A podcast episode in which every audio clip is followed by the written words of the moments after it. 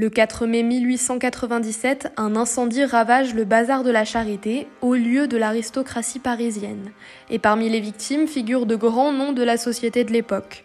Cet incendie historique fera longtemps la une des journaux, et c'est d'ailleurs ce drame qui a inspiré le réalisateur français Alexandre Laurent, auteur de la série à succès Le Bazar de la Charité, diffusée en 2019 sur TF1. Pour vous, je reviens sur cet événement historique et ça se passe dans le sixième épisode de Joyeux Bordel.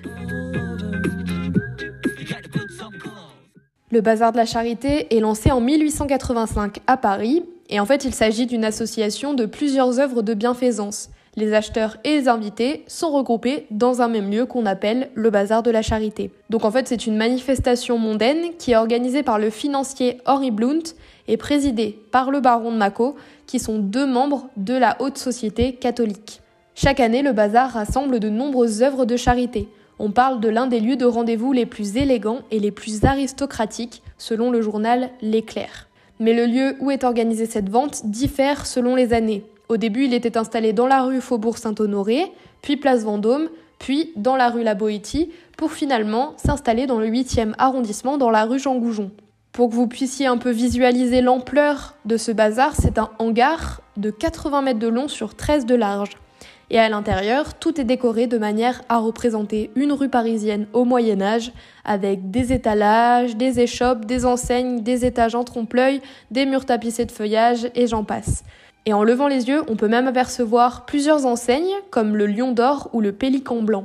Objets d'art, livres, bibelots, tableaux, bijoux, ce sont plein de pièces exceptionnelles provenant de dons qui sont exposés lors de ces ventes au profit des pauvres. Au-delà de ces grandes allées, on trouve également un espace exceptionnel, un espace dédié au cinéma. Pour 50 centimes, il est proposé un petit spectacle où l'on peut observer les images animées des frères Lumière. Donc c'est exceptionnel en fait pour l'époque car l'électricité est chère et rare.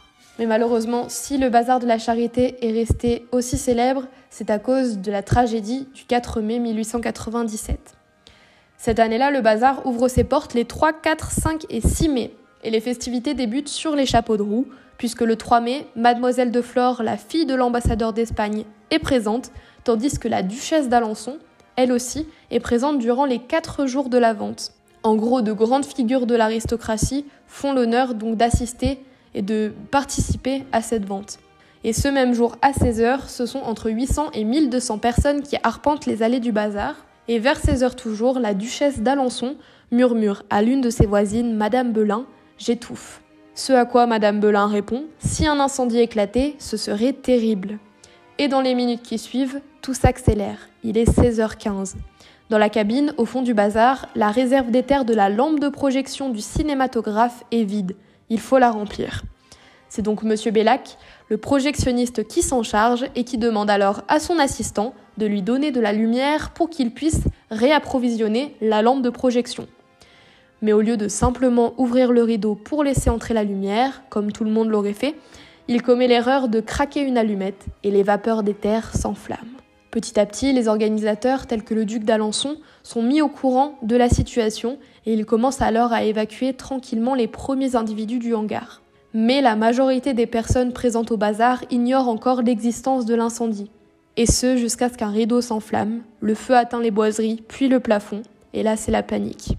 Comme une véritable traînée de poudre dans un rugissement affolant, le feu embrasait le décor, courait le long des boiseries, dévorant sur son passage ce fouillis gracieux et fragile de tentures, de rubans et de dentelles. Ce sont les dires d'un témoin de l'incendie.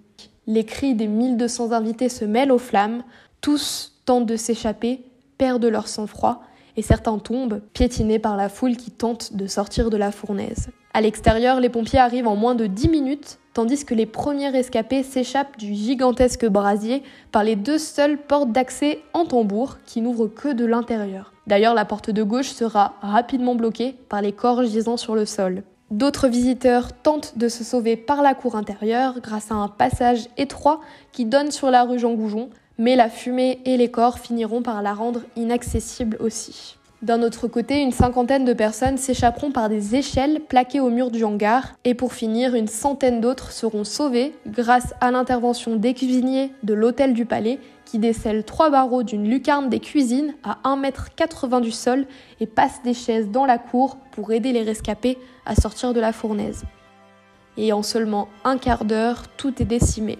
Selon l'association mémoriale du bazar de la charité, ce seront 126 personnes qui perdront la vie dans l'incendie, dont 118 femmes, parmi lesquelles Sophie Charlotte, la duchesse d'Alençon et sœur de la grande Sicile impératrice, Madame de Valence et ses deux filles, ou encore Camille Moreau-Nélaton, une célèbre peintre et céramiste de l'époque, pour ne citer qu'elle.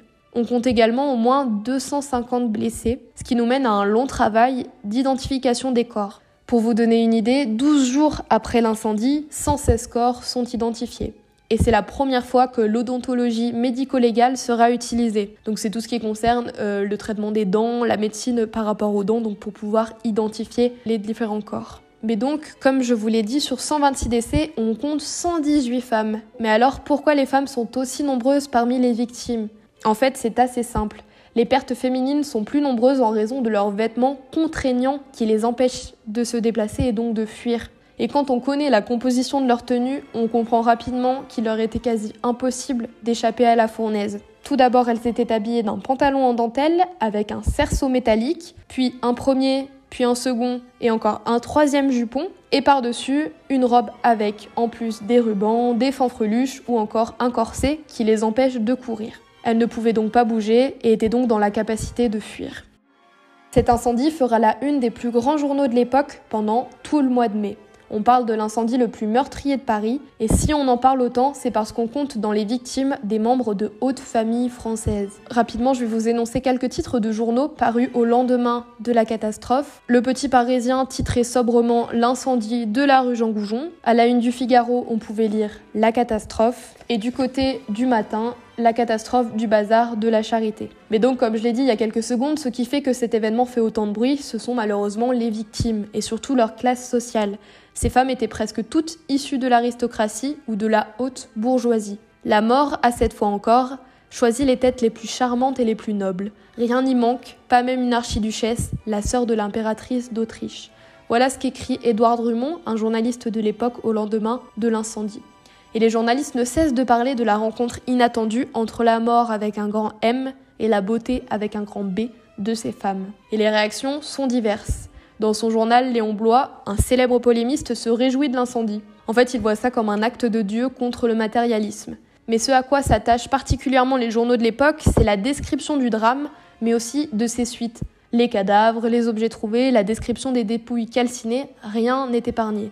Dans le matin, on peut lire Au centre du spacieux pavillon, on avait bien ménagé une large porte à deux battants qui, hélas, s'ouvrait intérieurement seulement au moment de la sortie. Quand la panique s'est déclarée, il a été impossible aux malheureux bloqués par les flammes d'utiliser cette issue qui aurait été pour eux le salut immédiat. Mais on accorde aussi beaucoup de place aux paroles des témoins qui sont retranscrites en détail. Je n'ai jamais assisté à un plus effrayant spectacle. En moins de cinq minutes, il ne restait plus rien au bazar de la charité. La terreur était peinte sur tous les visages, des dames avaient les cheveux brûlés, les vêtements d'autres étaient roussis. Des femmes complètement environnées de flammes se jetaient dehors en poussant de véritables hurlements et se roulaient sur la chaussée pour éteindre le feu qui les dévorait vivantes. Voilà ce que l'on pouvait lire dans la plupart des articles au lendemain de l'incendie du bazar de la Charité. Mais naturellement, on peut se demander où sont les hommes dans tout ça. Et tandis que des journaux comme Le Gaulois ou le Journal du Loiret mettent en avant le rôle positif des hommes durant l'incendie, qu'ont fait les hommes Voilà ce que l'on peut lire en une de l'Écho de Paris le 14 mai 1897. Et ce sont les mots de la journaliste féministe Séverine, qui parle également dans le journal de la fuite d'hommes présents lors de la catastrophe. En fait, c'est la différence entre le nombre de victimes masculines et féminines qui fait scandale dans la presse.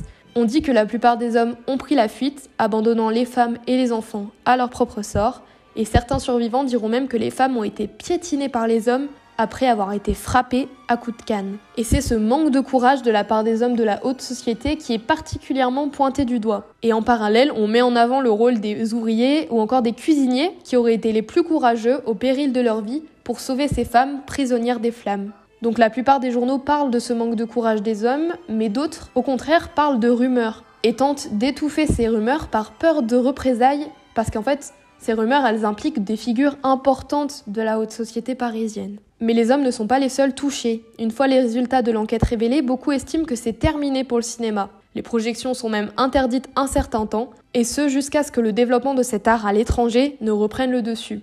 Et les frères Lumière mettent même au point un système de lampes électriques pour supprimer le risque d'incendie. Mais bien sûr, cet incendie ne sera pas sans conséquence sur la société française. En quelque sorte, le bazar de la charité était organisé pour montrer que la haute société, très monarchique, se préoccupe du peuple et donc qu'une république n'est pas nécessaire. Mais après l'incendie, ce qui reste de l'aristocratie française est discrédité. Cet incendie a aussi des conséquences religieuses. Pour les anticléricaux, c'est la preuve que Dieu n'existe pas, tandis que pour certains catholiques, l'incendie est une sorte de punition, de châtiment, pour ces dames qui font de la charité pour se faire bien voir. Et toutes ces réactions sont révélatrices de la division entre une France catholique et une France moins religieuse. Et c'est finalement huit ans plus tard que la loi de séparation de l'Église de l'État sera adoptée. Pour revenir sur le devoir de mémoire, après l'incendie, une commémoration officielle sera organisée le 8 mai 1897 à Notre-Dame de Paris, où le président Félix Faure sera présent. Et le 4 mai 1900 est inaugurée la chapelle Notre-Dame de Consolation, sous l'égide du cardinal Richard. C'est donc une chapelle commémorative pour honorer la mémoire des personnes touchées par ce terrible incendie. Et elle appartient maintenant à l'association mémoriale du Bazar de la Charité, composée des descendants des victimes. Depuis 1982, elle est même reconnue comme monument historique, et ce lieu chargé d'histoire abrite les 86 000 objets sortis des décombres, mais aussi le nom des 126 victimes qui sont inscrits en lettres d'or sur six plaques de marbre noir dans la chapelle. Et après cet incendie qui marquera à jamais l'histoire française, les premières règles en matière de prévention contre le risque d'incendie dans les lieux publics sont mises en place. Et c'est donc cet événement qui a inspiré le réalisateur français Alexandre Laurent dans la conception de sa mini-série sobrement intitulée Le Bazar de la Charité, réalisée par TF1 et Netflix. On y suit l'aventure de trois femmes interprétées par Audrey Fleurot, Camille Lou et Julie Lebona pendant l'incendie, mais surtout après, avec toutes les conséquences qui l'accompagnent, que ce soit les tensions sociales ou encore le sexisme de l'époque. Les huit épisodes diffusés en novembre 2019 ont connu un grand succès, représenté par une audience moyenne de 6,5 millions de spectateurs. Et dans quelques jours, Alexandre Laurent réitère avec sa nouvelle série Les combattantes, où l'on retrouve toujours les trois mêmes héroïnes, mais cette fois à l'époque de la Première Guerre mondiale. Toujours 8 épisodes qui seront diffusés à partir du 19 septembre sur TF1. Et d'ici là, moi j'espère que vous avez apprécié cette petite parenthèse historique à propos du bazar de la charité.